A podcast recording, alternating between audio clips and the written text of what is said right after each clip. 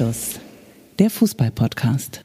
Flugzeuge, ferngesteuerte Autos, Bonbons. Die Bundesliga wird zum Spielwarengeschäft und Abenteuerspielplatz und deshalb bei Kindern immer beliebter. Nur nicht bei Martin Kind. Herzlich willkommen zu einer neuen Anstoßfolge mit mir, mit Michael Augustin und mit dir, mit Fabian Wittke. Und wisst ihr, woran man einen Feuerwehrmann wie auf dem Betzenberg alter Schule erkennt? Er kommt in jedem Fall mit einem Friedhelm.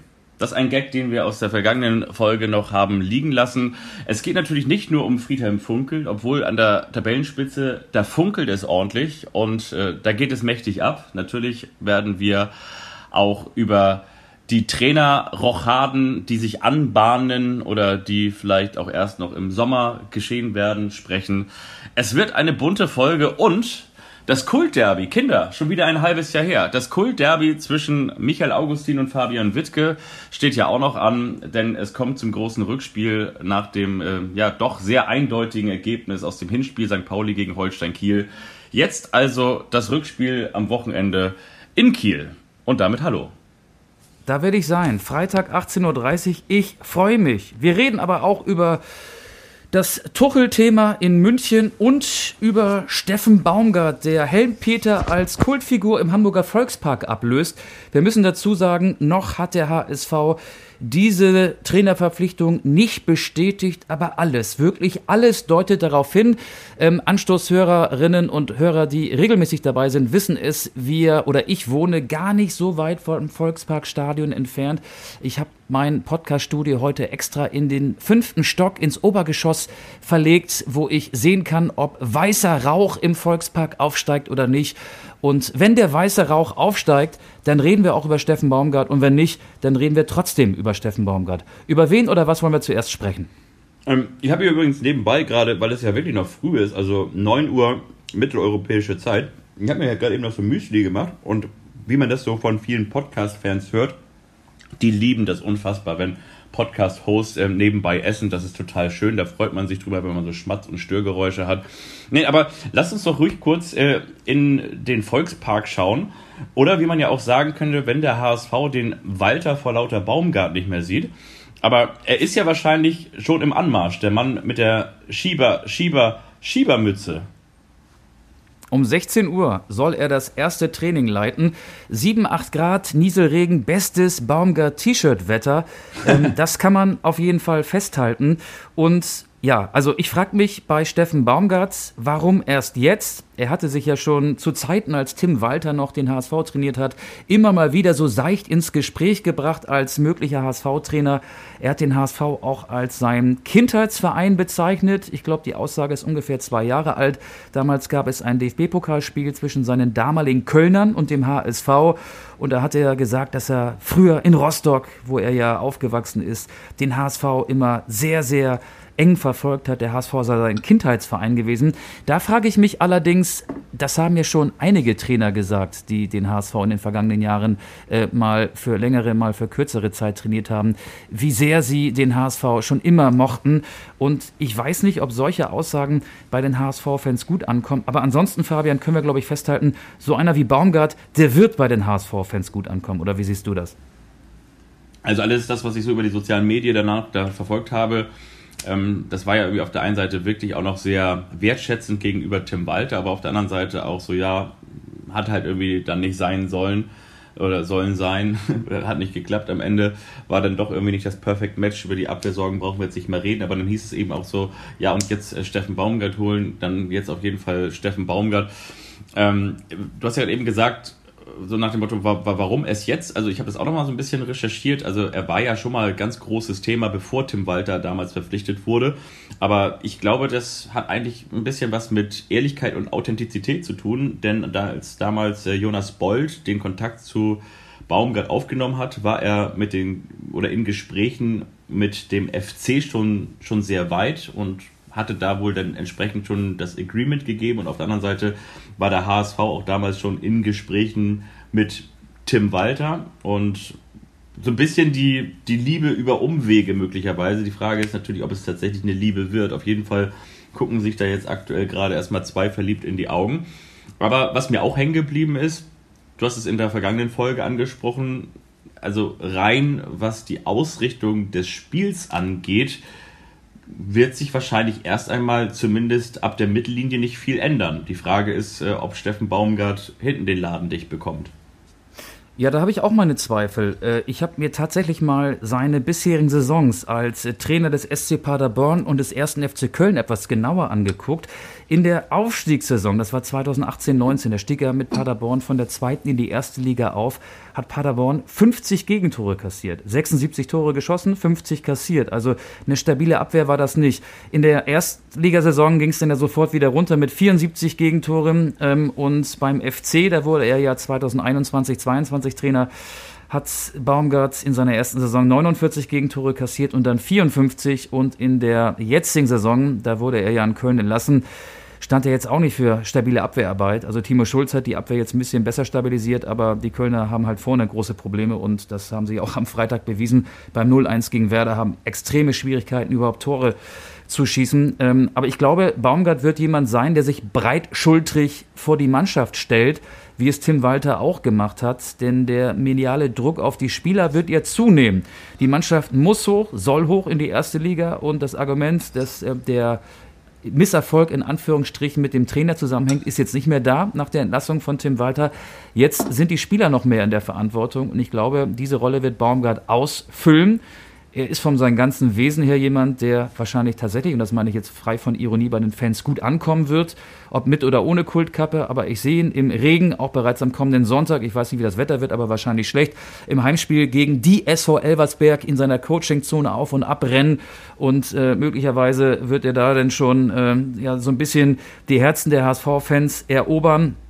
Aber ähm, davon mal abgesehen wäre Elversberg so eine klassische Stolpernummer für den HSV, äh, ein äh, größtmöglicher Außenseiter, der eben wahrscheinlich äh, dieses Spiel wie ein Pokalspiel gegen die Bayern in der ersten Runde angehen wird. Und ähm, ja, das Stadion in Hamburg ist, äh, da passen, da passen alle Einwohner Elversbergs dreimal rein ungefähr.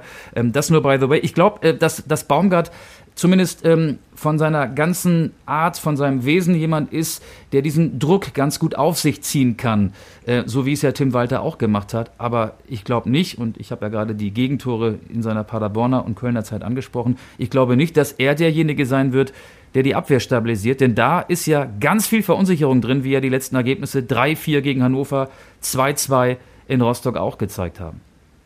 Aber sollte es gut ausgehen, denn es ist ja ein vermeintlich leichter, einfacher Start für Steffen Baumgart. Du hast angesprochen, geht jetzt gegen die SV Elversberg, danach nochmal wieder ein Heimspiel gegen den VfL Osnabrück und danach dann das erste wahrscheinlich ähm, Gradmesserspiel auswärts bei Fortuna Düsseldorf.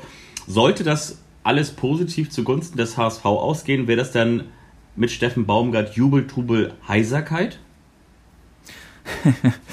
Wahrscheinlich schon, aber äh, ich frage mich, ob die Abwehr und ähm, die Abwehr des HSV ist eine mittelmäßige Abwehr.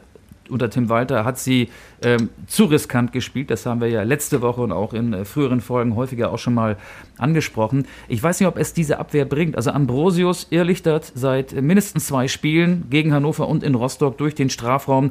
Matteo Raab, ähm, der war jetzt das zweite Mal im Tor und hat beim 2-2 in Rostock auch mindestens einen Gegentreffer aus seinem Gewissen. Frage ich mich auch, äh, macht es Sinn, eine ohnehin verunsicherte Hintermannschaft mit einem Torwartwechsel noch mehr zu verunsichern? Also Raab hat jetzt in zwei Spielen sechs Gegentreffer kassiert. Ich kann mir vorstellen, dass Baumgarter auch diesen Torwartwechsel wieder rückgängig macht und wieder Daniel Heuer Fernandes reinstellt. Und mein Eindruck ist auch, dass die Verunsicherung ähm, von Spiel zu Spiel auf unterschiedliche Spieler schwappt. Renford Königsdörfer hat jetzt mit einem sehr riskanten Pass auch ein Rostocker Tor eingeleitet. Also viele Spieler sind verunsichert und die Abwehr ist, glaube ich, nicht nur verunsichert, äh, weil der Druck zu groß ist, aufsteigen zu müssen und weil die Spielweise unter Walter zu riskant war. Ich glaube, sie ist auch verunsichert, weil die Qualität einfach nicht da ist. Ramos und Ambrosius sind durchschnittliche Zweitliga-Innenverteidiger und äh, das ist auch ein Problem und das kann Baumgart ja nicht in den Griff kriegen, weil es eben äh, keine Möglichkeit gibt, mehr diese Mannschaft auf dem Transfermarkt zu verstärken. Und ich glaube nicht, dass er so gestrickt ist, dass er jetzt, ich sag's mal, Darmstadt-like ähm, den HSV jetzt umstellen wird. Darmstadt ist ja mit einer stabilen Abwehr und mit einfachem Fußball, mit einer Standardstärke in der vergangenen Saison in die erste Liga aufgestiegen. Ich glaube nicht, dass äh, Daum, äh, Baumgart äh, jetzt so eine Transformation einleiten wird und dass wir einen komplett anders ausgerichteten HSV erleben werden. Ja, muss man, glaube ich, tatsächlich erstmal abwarten. Was ich übrigens mag, ist ähm, seit dieser Saison oder eigentlich auch schon seit der vergangenen Rückrunde so mit ähm, was für ein Selbstbewusstsein äh, du natürlich irgendwie so über die Abwehr dann so des HSV sprichst. Aber ich meine, das äh, steht dir natürlich momentan als Tabellenführer auch zu, dass man da sagt, nee, ja, das, das, da, da, möchte ich, da möchte ich mal dir, dir, dir widersprechen. Also, ja klar, dein Lieblingsverein ist Holstein Kiel, mein Lieblingsverein ist der FC St. Pauli. Über beide, über das direkte Duell sprechen wir später noch. Aber das ist ja jetzt, äh, ich würde mal sagen, eine objektive Analyse. Als Sportjournalist äh, kannst du äh, zehn Fragen ja. und neun kommen zu demselben Ergebnis oder vielleicht sogar alle zehn. Nein, du hast ja auch recht. Aber trotzdem mag ich, ich mag das einfach sehr gerne. Nein, du hast ja, du hast ja, nein, du hast ja auch recht. Das habe ich ja auch eingangs schon gesagt. Ähm, ich sehe das auch so. Ähm, vor allen Dingen natürlich auch durch die verletzungsbedingten Ausfälle. Das ist das Problem. Ich kann mir aber schon vorstellen, dass auch wenn Steffen Baumgart das System vielleicht nicht anpasst, dass das aber defensiver auslegt. Weißt du, was ich meine? Also, dass man die letzte Reihe nicht äh, deutlich auch noch hinter die Mittellinie, also jenseits, nicht diesseits marschieren lässt oder stellen lässt, sondern dass die Grundausrichtung ein bisschen defensiver sein wird, weil ich sag mal so, im, im letzten Drittel hat der HSV ja auch die Qualität, die ja auch überdurchschnittlich ist. Und dann sollte es ja auch eigentlich gegen Vereine, gegen die man zuletzt Punkte gelassen hat, gegen Hannover 96 und den KSC ja auch verloren hat, gegen Elversberg äh, im Hinspiel äh, schwach ausgesehen hat, gegen Osnabrück verloren hat. Gegen diese Mannschaften sollte der HSV ja eigentlich seine Punkte holen. Und wie gesagt, nochmal, also ich glaube, wenn man diese Defensivreihe einfach ein bisschen weiter nach hinten schiebt ähm, und stellt, dann dann kann das halt auch funktionieren. Die Frage ist dann, wie es gegen Vereine ausgeht und aussieht, die auf einem ähnlichen Niveau spielen und damit meine ich natürlich dann auch Düsseldorf, St. Pauli, Kiel ähm, und was da alles noch so nachkommt. Ich glaube, ein ganz großer Ansatz wäre auch, äh, den HSV mal angenommen, er liegt, wie es ja zuletzt häufiger vorkam, mit einem oder zwei Toren zurück, schafft den Ausgleich und rennt dann ins Verderben, will dann mit aller Macht noch den Sieg erzwingen. So eine Aufholjagd kostet ja auch äh, Kraft und der HSV ist danach wirklich kopflos wild aufgetreten nach solchen Spielverläufen. Ich kann mir vorstellen, ähm, dass es ganz ratsam wäre, dann auch äh, in einem ähnlichen Fall mal einen Punkt einfach mitzunehmen und ihn irgendwie zu verteidigen. Denn ein Punkt ist besser als kein Punkt. Oder täusche ich mich da? Das ist jetzt die Frage, die ich mir stelle. Ähm, also, wenn wir jetzt vielleicht sogar schon eine galante Überleitung machen wollten, es sei denn, du möchtest zu dem Thema gerne noch was sagen. Ähm, also, wir warten ab, was äh, der Einstand Steffen Baumgarts bringen wird. Aber da sind wir genau bei der Frage, wie viel brächte St. Pauli und äh, Holstein Kiel einen Punkt? Ähm, oder wäre das dann quasi schon das perfekte Ergebnis aus Sicht des HSV? Eigentlich schon, ne? Also erstmal muss der HSV gegen Elversberg gewinnen. Das Spiel findet ja zwei Tage später statt. St. Pauli hat drei Punkte mehr als Holstein Kiel, sieben Punkte mehr als der HSV, acht Punkte mehr als der vierte, Hannover 96. Ähm, und ja, jetzt willst du von mir so eine, so eine, so eine Vorschau haben, äh, was ich da für ein Spiel erwarte oder, oder wie zwischen Kiel und St. Pauli? Oder wollen wir erst nee. auf die zurückliegenden Spiele gucken? Wie, wie, wie wünschst du es dir? Ich wünsche es mir gar nicht. Also ich, wir tasten uns langsam heran. Also was ich nur damit sagen wollte, ich wollte damit den Übergang zu Holstein Kiel gegen St. Pauli schaffen und ähm, mit dem, du hast ja gerade eben gesagt, ein, Punkt ist besser als kein Punkt. Ähm, aber ich finde, aus Sicht des HSV, ähm, sag mal, wenn man das eigene Spiel gegen Elversberg gewönne, dann glaube ich, wäre es schon auch gut, wenn St. Pauli und Holstein Kiel sich ähm, unentschieden trennen würden. Ich bin tatsächlich. Ja, Moment, das beste Ergebnis ja? für den HSV wäre ja ein Sieg von St. Pauli, weil der zweite Platz ist der erste direkte Aufstiegsplatz und dann äh, wäre Kiel wieder dichter dran und äh, eher zu erreichen für die Hamburger. Also das wäre aus HSV-Sicht, auch wenn das einem HSV-Fan oder einem HSV-Verantwortlichen schwer über die Lippen kommt, natürlich die optimale Ausgangssituation. Ja, aber das wäre ja quasi auch nur ein Punkt und somit hättest du dann zwei Vereine, die äh, nicht so richtig enteilen. Also das, das weiß ich gar nicht zu 100 Prozent. Aber lass uns doch mal auf das, auf das Spiel tatsächlich schauen. Also ähm, mir fällt es relativ schwer, eine Prognose aufzustellen, äh, weil Holstein Kiel war im Hinspiel, da bin ich auch im Stadion gewesen, in einer eigentlich ähnlich starken Phase, in einer ähnlich starken Form.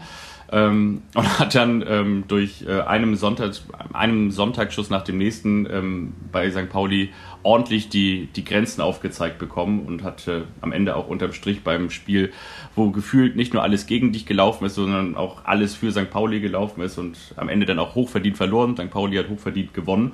Das war eine Machtdemonstration. Ja, vor allen Dingen hoch also gewonnen. Grade, 5 zu 0. Genau, gerade in der, in der ersten Halbzeit. Ähm, nee, 5 zu 1. Also Holtby hat noch ein Tor geschossen. Ernsthaft? Ja, schau doch nochmal nach. Da ähm, müssen wir unsere Anstoßhörer auf jeden Fall nochmal mitnehmen. Aber Holtby hat doch ein Tor geschossen und ist dann danach wieder gelb-rot ähm, verdächtig wieder ausgewechselt worden. Das finden wir ganz schnell raus. Du machst einfach weiter. Ja, ich mache ein bisschen Monolog weiter, genau. ich guck, ich guck da, ich guck währenddessen Guck mal in die Anschlussdatenbank. In, in meine Statistik-App. Ja, gerne. Genau, und jetzt würde ich sagen, ist Holstein Kiel wieder richtig, richtig gut drauf, hat vor allen Dingen bei dem formstärksten Team der Stunde, wenn man jetzt mal so die vergangenen Ergebnisse zusammenzählt, dem SC Paderborn mehr als souverän 4 zu 0 gewonnen. Ich glaube, bei St. Pauli darf man von einem Arbeitssieg sprechen, den ich gar nicht schmälern möchte. Auch das gehört dazu. Und von daher, also das ist dieser Arbeitssieg, äh, den St. Pauli auch im Vergleich zu Holstein Kiel gegen Eintracht Braunschweig eben eingefahren hat. Holstein Kiel hat ihn nicht eingefahren. So, und jetzt gibt es das Rückspiel. Du hast zwei spielstarke, ähm, auch noch immer formstarke Teams. Ja, also ich glaube schon ein bisschen, dass das Spielglück entscheiden wird und ähm, die Mannschaft am Ende gewinnt, ja, die wie gesagt ein, ein bisschen mehr Spielglück hat, wo der Ball vielleicht mal reingeht, die vielleicht den besseren Start erwischt. Ich kann mir auch ein buntes Spiel, das hin und her geht, vorstellen. Aber ich tue mich wirklich schwer, da jetzt einen, einen Favoriten auszumachen. Du? Äh, ich tue mich auch schwer, sage ich gleich. Erstmal der Ergebnisservice, du hast recht gehabt. Am 17. September gewann St. Pauli mit 5 zu 1 gegen Holstein Kiel. Also meine optimale Konstellation wäre ja St. Pauli ohne Saat, Kiel ohne Ernte, wenn du verstehst, was ich meine.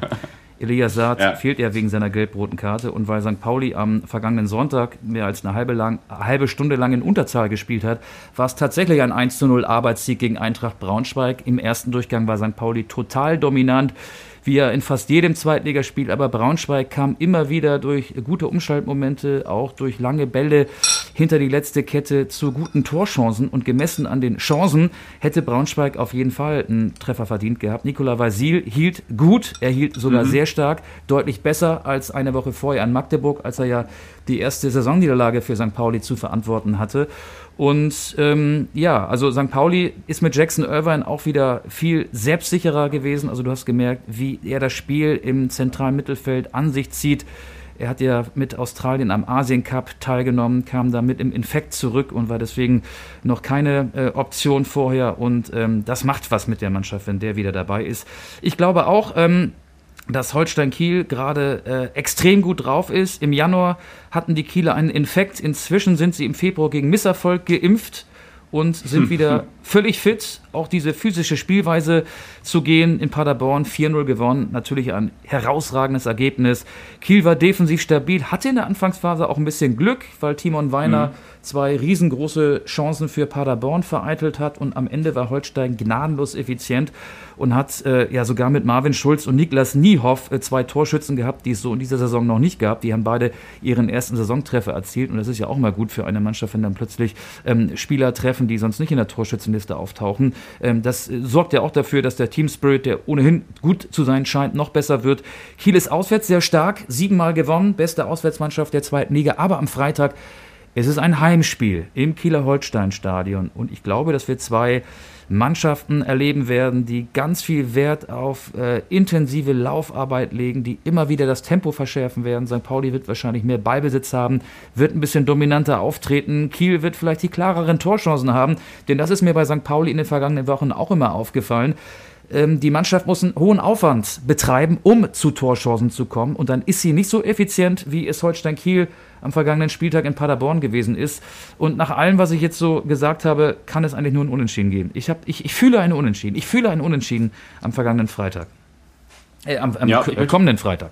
Am, am, vergangenen Freitag. Ja, ähm, ich ja, ich kann noch hinzufügen, dass bei Holstein Kiel ich auch noch so ein bisschen Formstärke bei Steven Skripski ausmache, der jetzt zuletzt auch immer getroffen hat.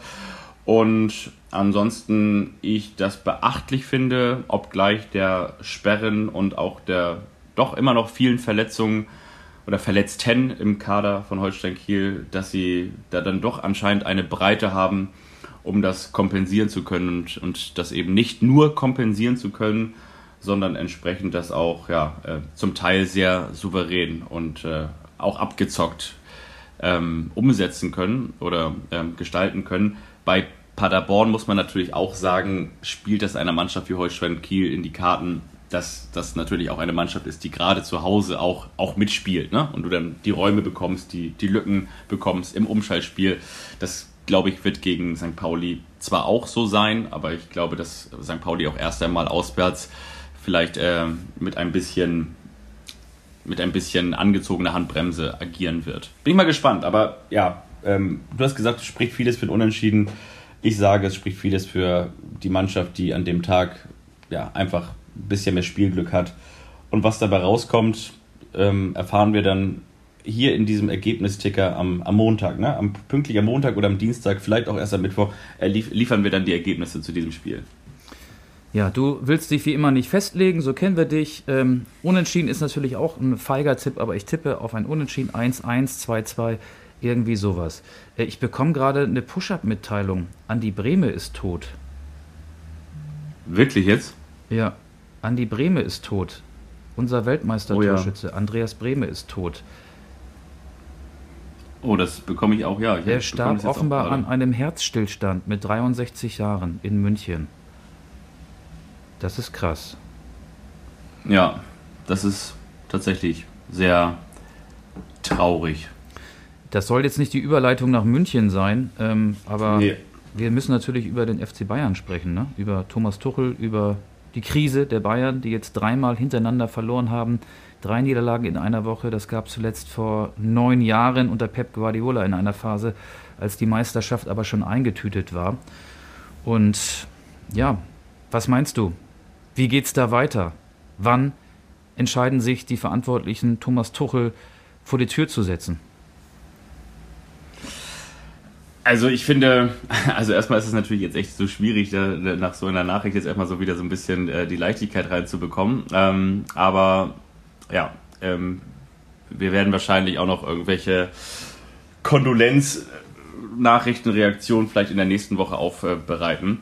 Ähm, aber um trotzdem den Übergang ähm, einigermaßen smooth hinzubekommen, ähm, ganz generell finde ich dieses Thema wirklich ultra spannend, weil ich habe tatsächlich jetzt aus mehreren auch sehr guten Quellen und auch sehr FC Bayern München nahen Quellen ähm, vernommen, dass die Bayern sich wohl tatsächlich auch nochmal bei Flick ähm, umgehört haben, ob er es interimsweise nochmal machen würde, den FC Bayern München jetzt zu übernehmen, weil der FC Bayern München ja droht, eine Saison ganz ohne Titel zu haben. Wir erinnern uns an den Ergebnisticker aus der vergangenen Woche. 0 zu 1 hat Lazio, also Lazio hat gewonnen, die Bayern 0 zu 1 im Hinspiel des Achtelfinals der Champions League verloren.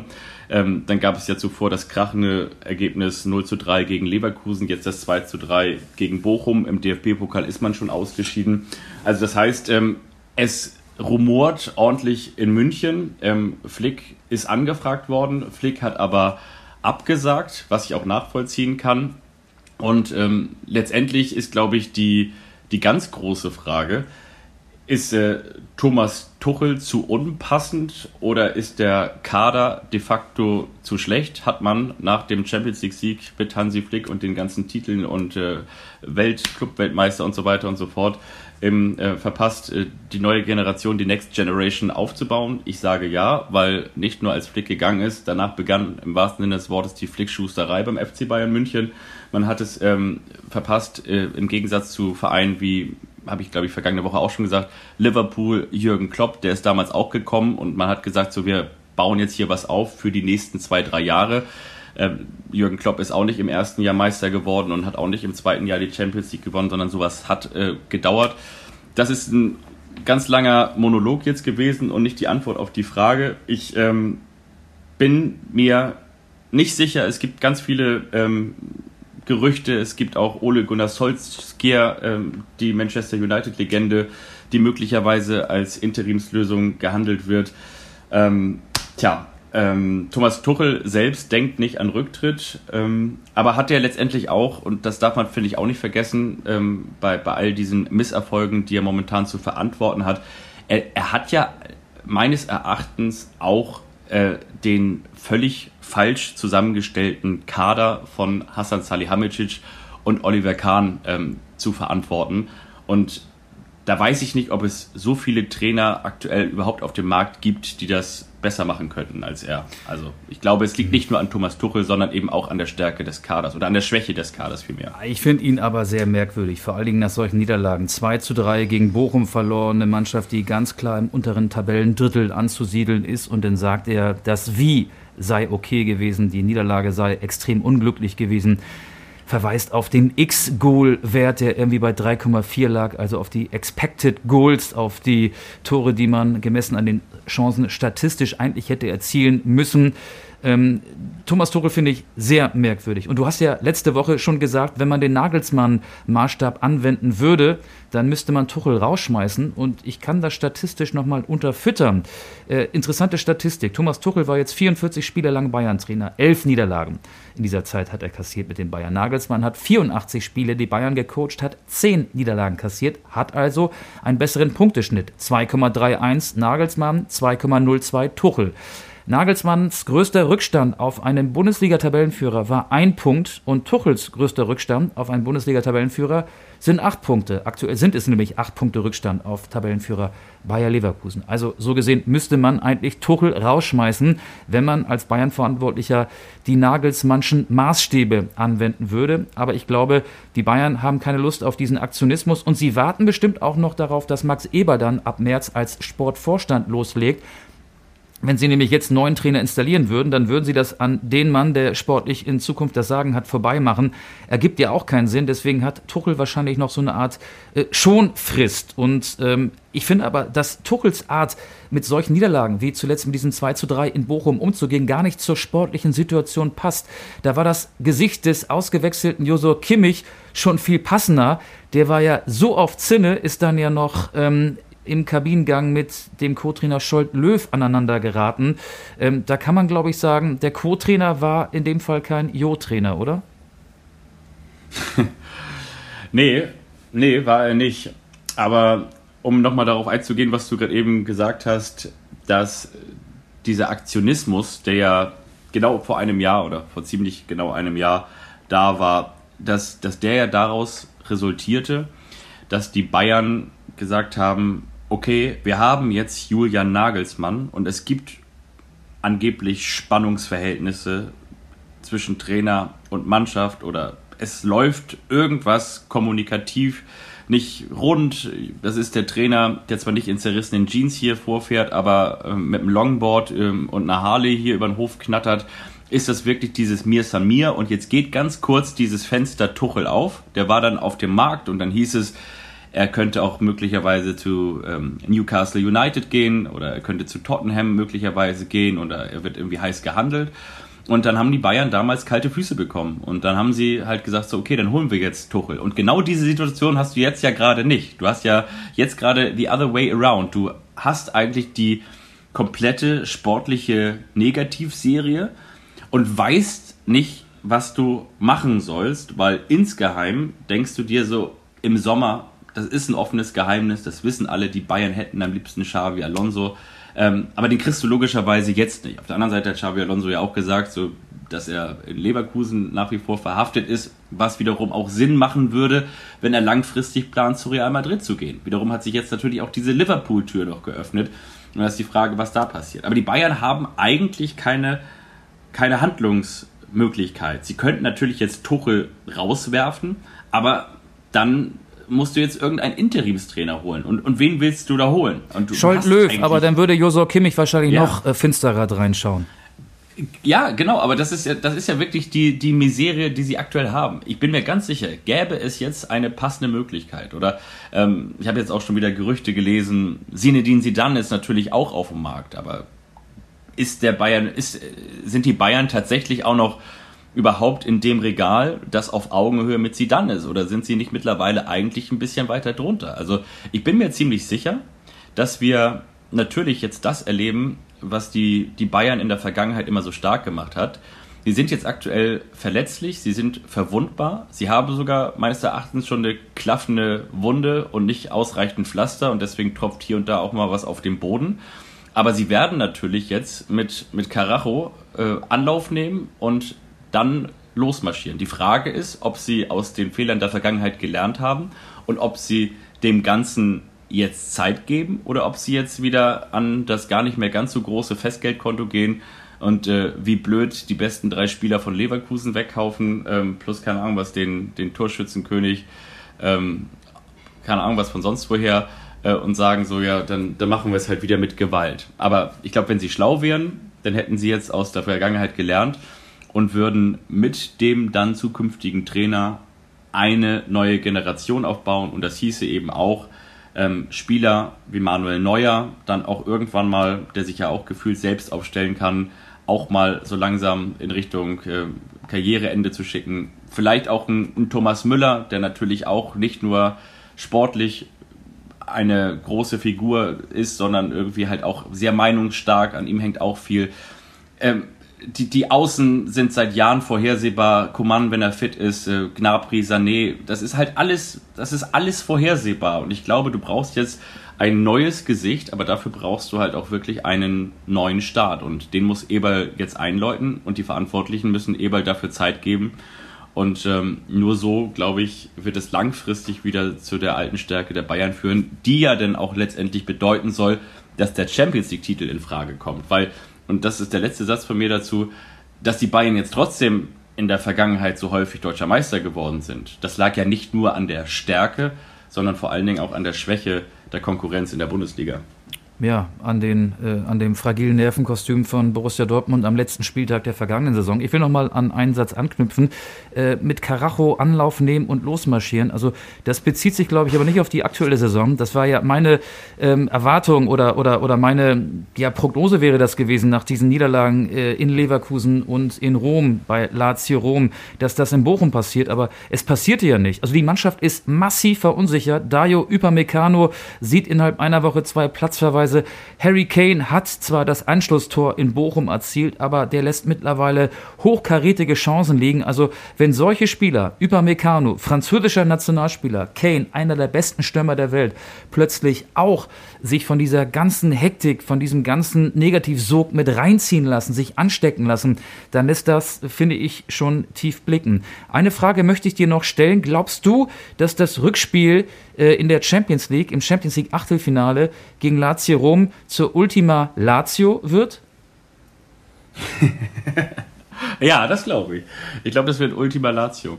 Ich möchte aber auch noch mal äh, auf zwei, drei Fehler hinweisen. Wenn wir jetzt schon mal eine klaffende Wunde, die ich angesprochen habe, beim FC Bayern haben, dann können wir den Salzstreuer auch noch mal rein äh, rieseln lassen oder beziehungsweise rausholen und ein bisschen reinstreuen, weil ähm, ich finde einfach, dass in der Vergangenheit oder beziehungsweise das ja auch keine neue Erkenntnis ist, ich finde einfach, dass die Kreativität der Transfers bei den Bayern, ich will nicht sagen nicht, aber ich will sagen kaum vorhanden ist.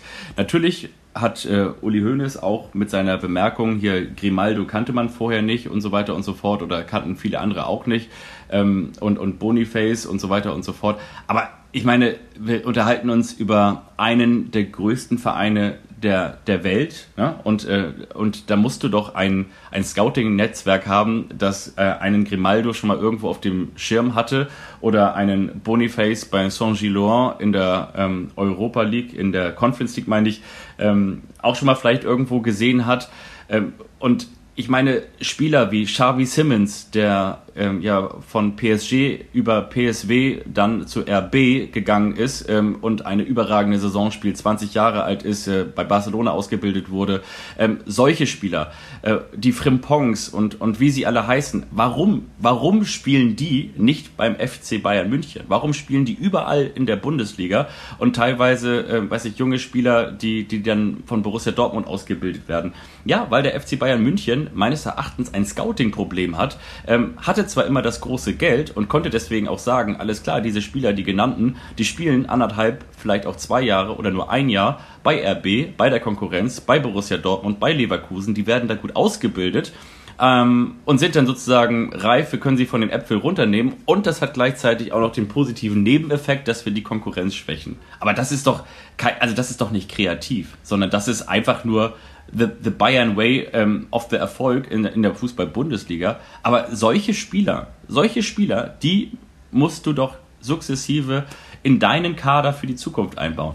Ja, das ist meines könnt, Erachtens. Ich, ich könnte äh, könnt jetzt auch wieder mit der Holding Six anfangen. Äh, ein Spieler, den ähm, Thomas Tuchel gefordert hat, aber nicht bekommen hat. Und das, was jetzt in der Winterpause passiert ist, ist ja so eine Flickschusterei. Boyer, der jetzt mit einer Muskelverletzung längere Zeit ausfällt ja. und der gegen Leverkusen ja auch als Außenverteidiger enttäuscht hat, ist nachverpflichtet worden. Eric Dyer ist nachverpflichtet worden, weil ja zwischenzeitlich Leon Goretzka als zentrale Abwehrspieler, also als Innenverteidiger aushelfen musste. Und das ist, glaube ich, das größte Problem. Ähm, ein anderes Problem, du hast die erwartbaren Flügelspieler angesprochen. Leroy Sané ist ein hochveranlagter, guter, vielleicht sogar einer der besten deutschen Offensivspieler. Aber nicht durchgängig. Wie gut ist der in die Saison reingekommen? Sané und Kane, das ja. war top, die beiden in Zusammenspiel. Ja. In der ersten Saisonhälfte oder im ersten Saisondrittel. Aber Sané geht dann halt in so einer Phase auch mit unter. Nicht nur in der Nationalmannschaft, sondern auch beim FC Bayern. Serge Gnabry hat mit Verletzungen zu kämpfen. Josor Kimmich hat äh, ja auch ein Problem. Er hadert, er ist frustriert, er kommt auch aus einer Verletzung. Und Thomas Müller ist so ein Relikt, äh, um dieses Mir San Mir Gefühl noch aufrechtzuerhalten. Der ist weder in der Nationalmannschaft noch beim FC Bayern äh, dauerhafter Startelfspieler, sprich auch nur noch Ergänzungsspieler. Und äh, Tuchel hat nicht den Kader bekommen, den er haben wollte. Da hat es geknirscht bei der Transferplanung bereits vor der Saison, also in der Sommertransferperiode. Ähm, aber trotzdem, die Spieler, die da sind, sollten ausreichen, um weniger als acht Punkte Rückstand auf Bayer Leverkusen zu haben. Also hältst du es jetzt auch so wie ähm, Nadim Amiri, so heißt er, ne? Nadim Amiri? Ja, der jetzt zu Mainz gewechselt ist, der hat gesagt, für ihn ist es klar, Leverkusen wird deutscher Meister. Gehst du damit? Ja, aber das habe ich doch letzte Woche schon gesagt. Ich habe ja ewig dasselbe Lied getrellert. Äh, die Bayern sind am stärksten, äh, wenn sie angeschlagen sind. Die holen das noch auf. Das direkte Duell wird entscheiden. Am vorletzten Spieltag gab es das direkte Duell und in der letzten Folge, die ist vor sechs Tagen erschienen, habe ich doch gesagt, Leverkusen wird Meister. Natürlich wird Leverkusen jetzt Meister. Acht Punkte Rückstand. Wie bitteschön spielt Bayer und wie bitteschön spielt Bayern? Die Bayern spielen jetzt übrigens zu Hause gegen Leipzig. Ähm, ja, ich würde da jetzt auch nicht unbedingt auf Heimsieg tippen. Die sind gerade so verunsichert, da bricht gerade alles zusammen. Ähm, ich wage die These, dass Thomas Tuchel, auch das haben wir letzte Woche ja schon gesagt, dass Thomas Tuchel die Saison nicht zu Ende als Bayern-Trainer ähm, erleben wird oder das Saisonende nicht als Bayern-Trainer erleben wird. Und die Bayern werden äh, um die Vizemeisterschaft kämpfen müssen, wenn es so weitergeht. Ansonsten zieht der VfB Stuttgart noch vorbei. Da ist übrigens Sebastian Hoeneß Trainer. Ähm, der Neffe von Uli Hoeneß, jemand, der mal die, Zweitligamannschaft, die zweite Mannschaft des FC Bayern trainiert hat. Der wurde in der dritten Liga mit der zweiten Mannschaft des FC Bayern Meister. Ähm, aufsteigen war nicht erlaubt, weil zweite Mannschaften logischerweise nicht in die zweite Bundesliga hoch dürfen. Also ähm, du hast gerade so ein paar Namen genannt, Sidan und äh, Solskjaer. Äh, nein, vergesst sie. Also ich glaube, dass eher einer wie Sebastian Hoeneß dann ähm, diesen, diesen Job ähm, bekommen könnte. Der ist, finde ich, äh, gerade so äh, einer der Rising Trainerstars ähm, und wäre für mich auf jeden Fall ein Kandidat als Tuchel-Nachfolger. Und dann wäre so ein bisschen das Motto Neffe statt Effe. Aber ja, äh, kann ich mir auch vorstellen. Auf der anderen Seite wäre das natürlich dann auch wieder in Anführungsstrichen nur die Lösung mit den Fähnchen. Also damit würde ich sagen, das wäre dann die, die kleine, die, die Hausnummer. Aber ist doch völlig egal, die Bayern haben, ja. es, es gibt drei deutsche, also, oder sagen wir es mal so, ähm, vor, vor einem Dreivierteljahr haben wir noch gesagt, es gibt drei deutsche Top-Trainer. Jürgen Klopp, Thomas Tuchel, Julian Nagelsmann. Mhm. Zwei davon hatten die Bayern, den dritten kriegen sie nicht, Jürgen Klopp. Also müssen sie halt gucken, welche Trainer sie kriegen. Es ist jetzt ja nicht sehr kreativ, dann schaut mal auf die Vereine, die in der Tabelle äh, ähnlich gut oder sogar noch besser dastehen. Xabi Alonso kriegen sie, wenn Alonso will und äh, Hoeneß kriegen sie auf jeden Fall. Also für mich ist Hoeneß ein, äh, ein Top-Kandidat. Ja, ja, für mich auch. Die Frage bleibt dann auch nur, wenn du diese Hauslösung machst, äh, von der ich jetzt einfach mal bei Sebastian Hönes sprechen möchte, dann musst du ihm auch diese Zeit geben, die du Julian Nagelsmann nicht gegeben hast. Das wollte ich nur sagen. Ja. Dann musst du ja. halt auch wirklich einfach mal sagen, dann müssen wir die nächsten zweieinhalb, drei Jahre planen und was aufbauen und nicht irgendwie. Ja, aber, aber Fabian, mal, mal, mal, mal ganz im Ernst, selbst ja. eine kriselnde Bayern-Mannschaft ist immer noch gut genug, um deutscher Meister zu werden. Du glaubst doch nicht, dass Bayer Leverkusen in dieser Konstellation nach diesem, ähm, nach dieser Meisterschaft, die es äh, zu 99,99999 Prozent geben wird, zusammenbleibt. Also da geht der Trainer weg, da gehen Leistungsträger weg. Äh, Bayer Leverkusen wird dann kein Meisterkandidat sein mehr im nächsten Jahr. Und andere Konkurrenten gibt es ja ehrlich gesagt gar nicht. Der VfB Stuttgart wird Probleme haben, Dennis Undaff zu halten. Können die 20, 25 Millionen Euro hinlegen? Weiß ich nicht. Können die Girassi halten? Weiß ich nicht. Girassi wäre übrigens auch ein logischer Bayern-Transfer. Also die Bayern werden, auch weil die Konkurrenz jetzt so am Peak gespielt hat und äh, dann aufgrund des Erfolgs ähm, ja Begehrlichkeiten weckt und Leistungsträger sowohl auf dem Spielfeld als auch auf der Trainerbank verlieren wird. Aus diesem Grund werden die Bayern, glaube ich, nächstes Jahr deutscher Meister werden. Das ist jetzt sehr, sehr ähm, weit in die Glaskugel geschaut, aber ähm, das war in der Vergangenheit doch ganz oft so.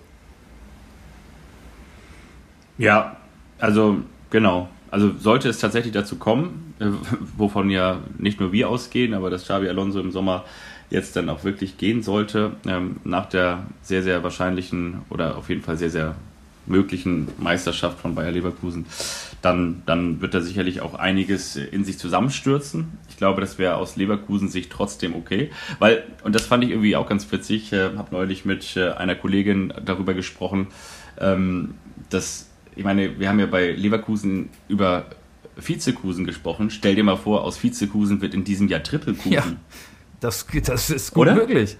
Klar. Das ist gar nicht so unwahrscheinlich, ne? Ja, Heimspiel im Pokal gegen Düsseldorf äh, in der Europa League äh, noch vertreten. Also definitiv. Das ist ähm, total realistisch. Ja, schon. Ähm, und wir waren dabei. Ja, dann machen wir uns, drücken wir uns wieder unsere, unsere Dorf-Touri-T-Shirts. Nein, aber ja, es, es, ist auf jeden Fall sehr spannend. Das Einzige, wo ich manchmal denke, ähm, ja, es ist halt am Ende dann doch Leverkusen. Ne? Also ich hätte auch nichts dagegen, wenn es jetzt, weiß nicht, Köln, Mönchengladbach oder irgendwie oder Holstein Kiel wie 1912. Äh, Eintracht Frankfurt. Ja, genau wie damals. Ja, aber es ist halt Leverkusen. Auf der anderen Seite, ähm, ja, der Erfolg macht sie dann doch auch ein bisschen sexy. Übrigens das Stadion, das sie ja nun, wenn wir ganz ehrlich sind, auch nicht immer ausverkauft bekommen. Äh, so, so, langsam kommen die Event-Fans dadurch, ne? Also die, die paar Promis, die, die sich dann jetzt ja auch anschicken, Leverkusen-Fans zu sein und so weiter und so fort. Also Xavi Alonso hat da den, den Zug schon auf das richtige Gleis gestellt. Leverkusen wäre übrigens eine perfekte Überleitung zu unserer Kultrubrik. Warum? Das würde ich dir dann in Kürze verraten. Einverstanden? Ach komm, dann machen wir das.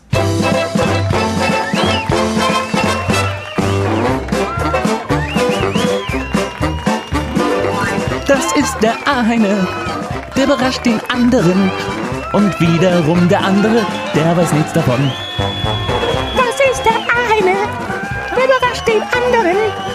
Und wiederum der andere, der weiß nichts davon.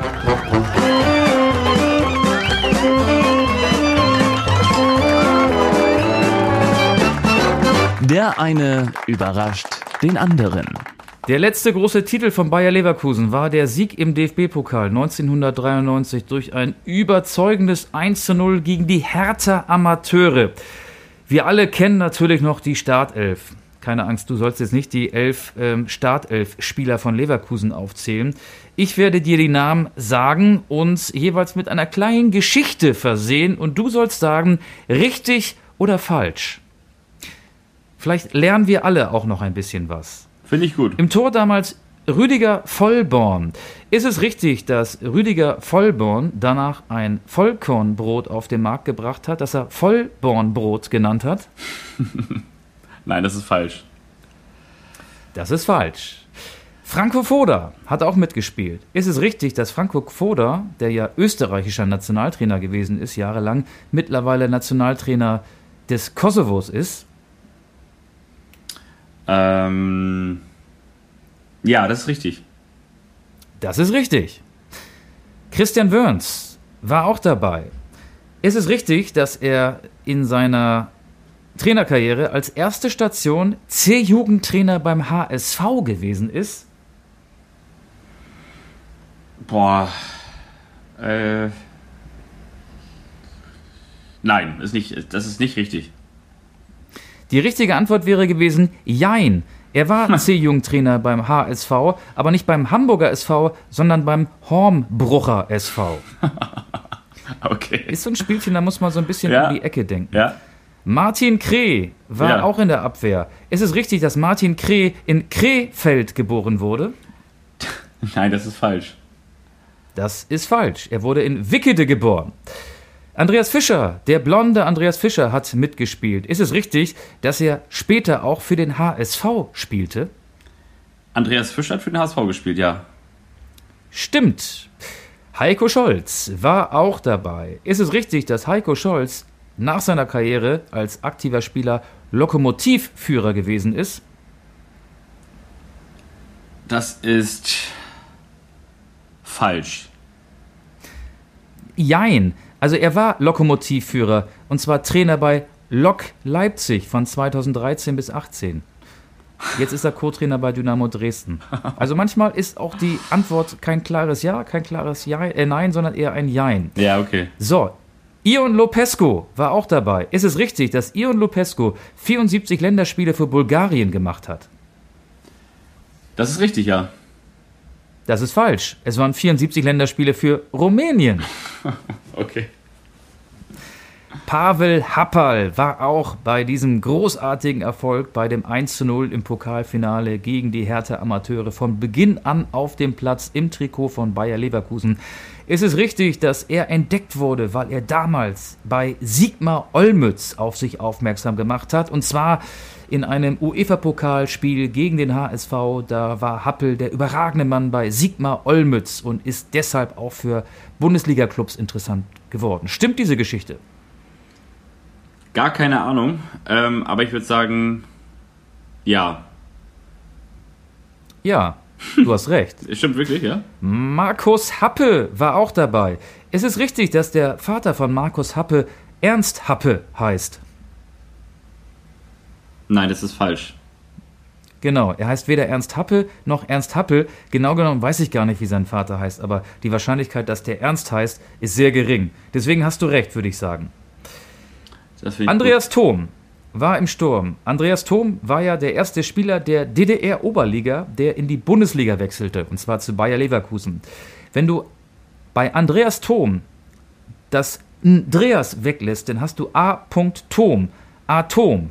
Andreas Thom ist ja ein sehr kreativer Typ. Ist es richtig, dass er nach seiner aktiven Karriere ein alkoholisches Getränk auf den Markt gebracht hat, ähm, mit 40% Alkohol, das er Atombombe genannt hat?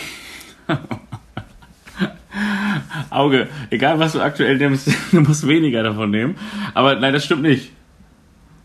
Das ist falsch. Ulf Kirsten, der Siegtorschütze. Also deine Antwort ist richtig. Ja. Die Geschichte, die ich mir ausgedacht habe, habe ich mir ausgedacht. Sie war also falsch.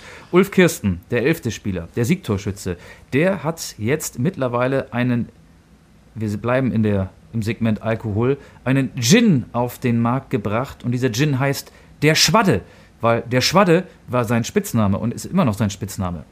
Das stimmt, das habe ich neulich irgendwo gelesen, ja. Das stimmt. Richtig, gut. So, Trainer war Dragoslav Stepanovic. Zusatzfrage. Stimmt es, dass Carsten Ramelow beim Gegner, bei den Hertha Amateuren auf dem Platz stand? Ja, ich glaube ja.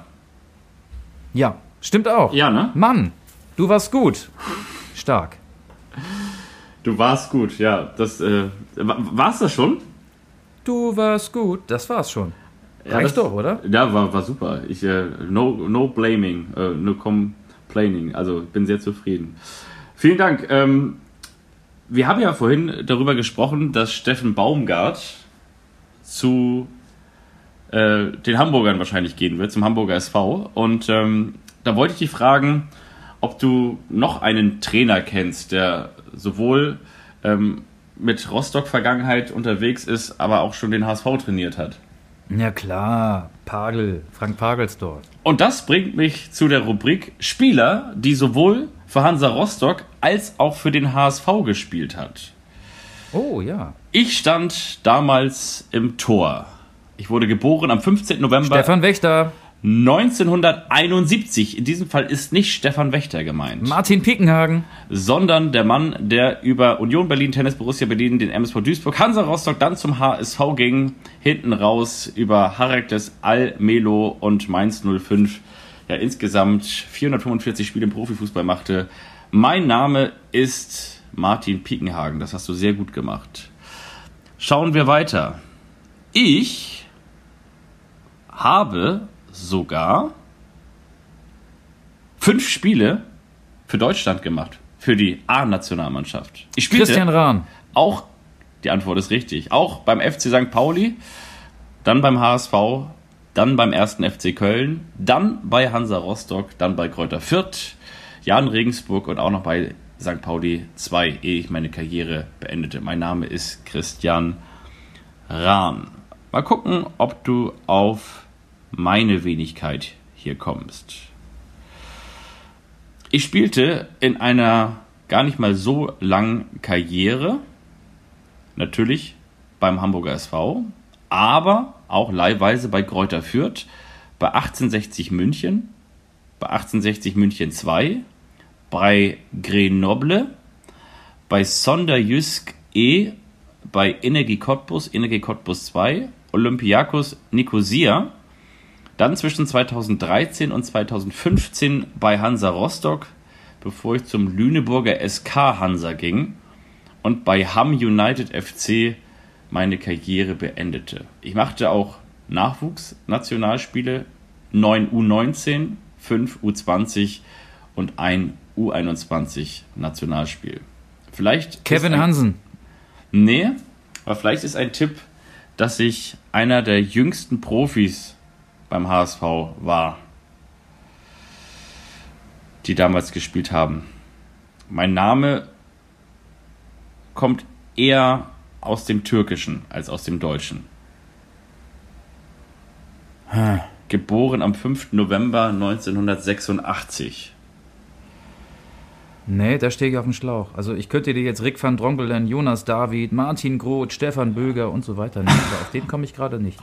Auf den kommst du nicht. Es ist, wenn ich dir den Vor Vorname verrate, dann hast du auch den Nachnamen. Mein Vorname ist Mustafa.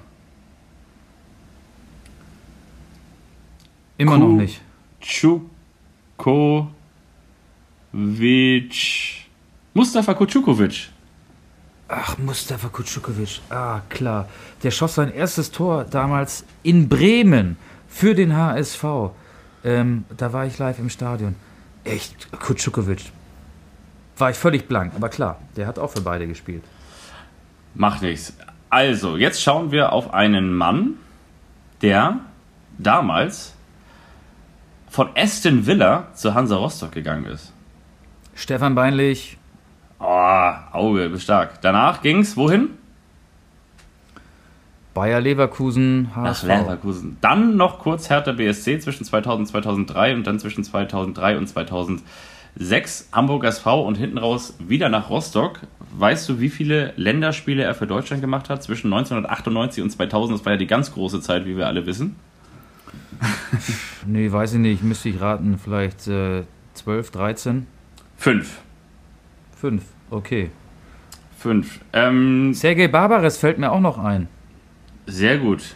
Ähm, mal gucken, ob du auf, ähm, ganz kurz, ihn hier kommst. Ich muss den hier einmal nebenbei öffnen. Du weißt ja, wie das ist. Die Technik und so weiter und so fort. Ah, nee, guck mal hier. Ähm,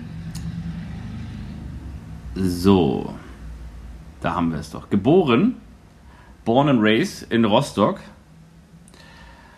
Dann die große Karriere.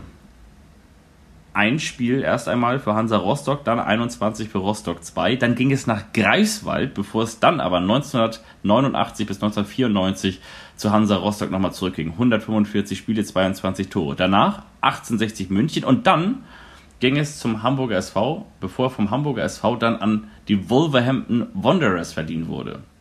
Dann folgte Sturm Graz, wieder Hansa Rostock, Ah, Rapid weiß, Vienna.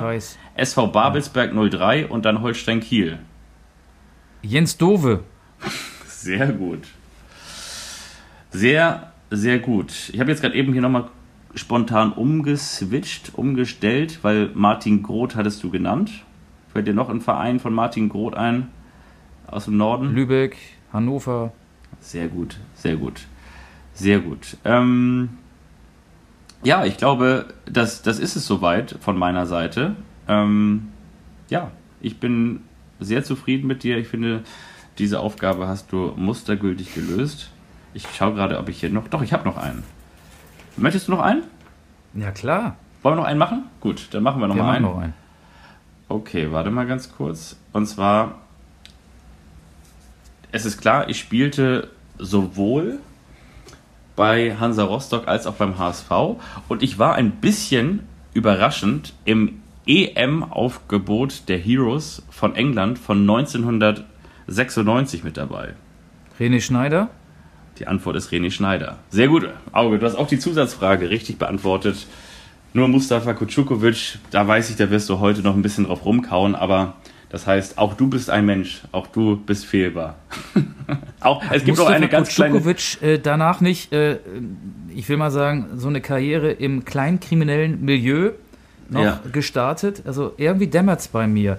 Der Ja. ist doch mal mit dem Gesetz in Konflikt geraten, Mustafa Kutschukovic. Das hast du sehr schön ausgedrückt, aber ich glaube, so passt das ganz gut, ja. Also mit dem Gesetz so, in Konflikt okay. geraten. Ja, Wollen wir jetzt nee, das, ich glaube, irgendwie was, äh, ja, genau. Ich weiß es auch nicht genau, deswegen will ich mich da gar nicht festlegen. Aber irgendwie ist immer gefährlich, wenn man sowas behauptet ne? und das Ja, jetzt nicht mit. Fakten unterfüttern kann. Genau. Ganz Naja, dünnes Eis, so, auf dem wir ja, uns bewegen. hier Drogen, ja, riesen Drogen im ganz großen Stil und dann ist es irgendwas ganz anderes gewesen. Nee, lieber nicht. Also, ähm, ja. So ist es. Okay, ich hätte War noch einen so? Song Ja. für unsere Spotify-Liste, Bitte. weil wir jetzt ja quasi mit der Arbeit fertig sind. Working Out von Donny Benet. Finde ich sehr gut. Ich wünsche mir von Blue Boy und David Penn Remember Me im David Penn Remix. David Penn Remix, okay. Und zwar Dann- einfach, äh, weil, weil auch das hat natürlich eine Geschichte. Ich wünsche natürlich, also eigentlich wäre das besser, wenn der Song Remember Us heißen würde, aber ich wünsche natürlich, dass ihr euch auch in der kommenden Woche noch an uns erinnert. Dann natürlich auch noch wieder die Glocke bei Spotify aktiviert und auch das Hinweisschild auf die nächste Folge bei äh, Apple Podcast und überall wahrnehmt und lesen könnt. Und ähm, genau, dass ihr dann auch in der kommenden Woche wisst, es ist gut, diesen Podcast zu haben. Du bist am Wochenende, bist du jetzt privat oder beruflich in Kiel? Ich bin beruflich in Kiel. Ich Ah, okay. äh, muss, darf da arbeiten. Ich bin jetzt übrigens privat nochmal auf der Homepage des HSV. Da werden ja äh, so äh, Personalentscheidungen wie Trainerentlassung und Trainerwechsel oder auch bei X, wie Twitter jetzt ja heißt, ähm, als erstes bekannt gegeben. Da steht immer noch nicht, dass äh, Steffen Baumgart neuer HSV-Trainer ist. Ich kann auch noch keinen weißen Rauch hier mit Blick in den Volkspark über die Dächer Hamburgs hinweg beobachten. Ähm, blöd wäre es, wenn wir jetzt ähm, wenn wir jetzt was behauptet hätten, was am Ende gar nicht eintritt, da müsst ihr einfach die ersten 10, 15 Ja. Minuten im Schnelldurchlauf hören. Ist dann einfach so. Ja. Und was hältst du davon, dass wir schon mal damit anfangen, und das meine ich jetzt auch ganz ernst hinten raus, dass wir in Gedenken an Andreas Brehme Bello e Impossibile von Gianna Nannini raufpacken, die WM von 1990, damals in Italien, der Siegtorschütze, oder? Ja, finde ich gut, finde ich gut. Genau. Von dieser Nachricht sind wir jetzt ein bisschen überrascht worden.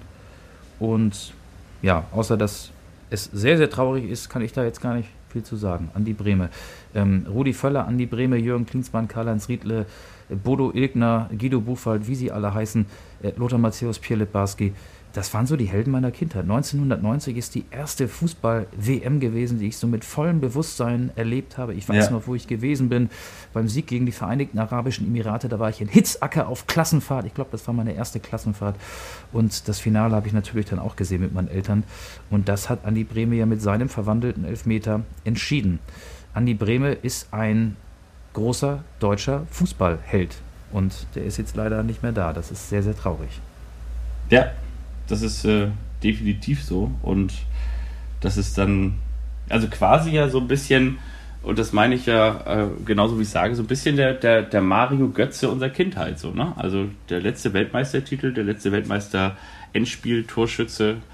ähm, der jetzt gegangen ist. Ja. Aber hast du das 1990 schon so ähm, mit vollem Bewusstsein erlebt? Da warst du, glaube ich, fünf Zwei Jahre sechs? alt. Ja, ja nee, ähm, Eins? Ähm, nee, nicht, nicht wirklich. Also ich habe das tatsächlich so rudimentär mitbekommen, aber dadurch, dass damals Fernsehen, also bei uns keine große Rolle spielte, also der, der war wirklich nie an, außer wenn Thomas Gottschalk in sein Wohnzimmer eingeladen hat. Und, ähm, oder die Tagesschau oder whatever. Also das, das spielte bei, bei uns keine Rolle. Und ich, ich habe das äh, so ganz grob wahrgenommen, dass da was passiert ist. Ich kann mich auch daran erinnern, dass mal mein Vater zu mir gesagt hat, irgendwie da, äh, als die, ähm, als sowohl der Mauerfall als auch die Wiedervereinigung war, dass er mal gesagt hat, so hier, ähm, Junge, irgendwie, da ist was Besonderes passiert und dann habe ich irgendwie mal so als kleiner Junge auf dem Fernseher geguckt und habe da irgendwie so diese schwarz-rot-goldenen Fahnen wehen sehen. Das verbinde ich auch mit dem Weltmeistertitel. Das sind wirklich so die Ereignisse, die so ganz, ganz grau, ganz, ganz dunkel abgespeichert sind. Aber ich kann mich an, das ist ganz witzig, ne? dadurch, dass man ja diese, diese Spiele immer mal wieder und die Ausschnitte immer mal wieder irgendwo gezeigt bekommen mit Gerd Rubbauer und Karl-Heinz Rummenigge als Co-Kommentator damals. Äh, Das kennt man natürlich alles, deswegen fühlt sich das so ein bisschen so an, als hätte man das damals live irgendwo verfolgt, aber ich habe es tatsächlich live nicht verfolgt, aber es trotzdem so ganz, ganz grau und dunkel wahrgenommen, dass Andi Brehme Deutschland damals zum WM-Titel geschossen hat und dann natürlich diese legendären Bilder auch von Franz Beckenbauer, der da alleine ähm, alleine ähm, über den Platz schleicht mit der Medaille um den Hals und wusste noch gar nicht, dass ihn dann 14 Jahre später Thomas Schaf in München kopieren würde. Ja, schön war die Zeit. Ich habe vor drei Jahren, 2020, als der Erfolg von 1990, äh, vor vier Jahren mittlerweile fast, äh, 30 Jahre her war, da habe ich ein längeres Radio-Feature gemacht über, über Stimmt, damals ja. die WM 1990. Das hat total Spaß gemacht, sich da reinzuarbeiten, habe mir dann auch alle Spiele zumindest in den Zusammenfassungen nochmal angeguckt und war nochmal so richtig drin in der Zeit von damals. Äh, ja, vielleicht geht das ja einigen Hörerinnen und Hörern äh, auch so, weil jetzt ja bekannt geworden ist, dass Andreas Brehme, der Matchwinner von damals, leider verstorben ist. Jo, ich wünsche euch und ich wünsche dir eine schöne Woche. Die hat ja noch ein paar Tage vor sich. Wir reden nächste Woche logischerweise dann über Holstein Kiel gegen den FC St. Pauli. Und ja, weiß ich nicht, vielleicht über den Einstand von Steffen Baumgart, vielleicht über den neuen Bayern-Trainer oder auch den alten oder über was ganz anderes. Ihr werdet es erfahren. Macht es gut. Von mir gibt's nichts mehr. Tschüss. Bleibt gesund und bis bald. Tschüss.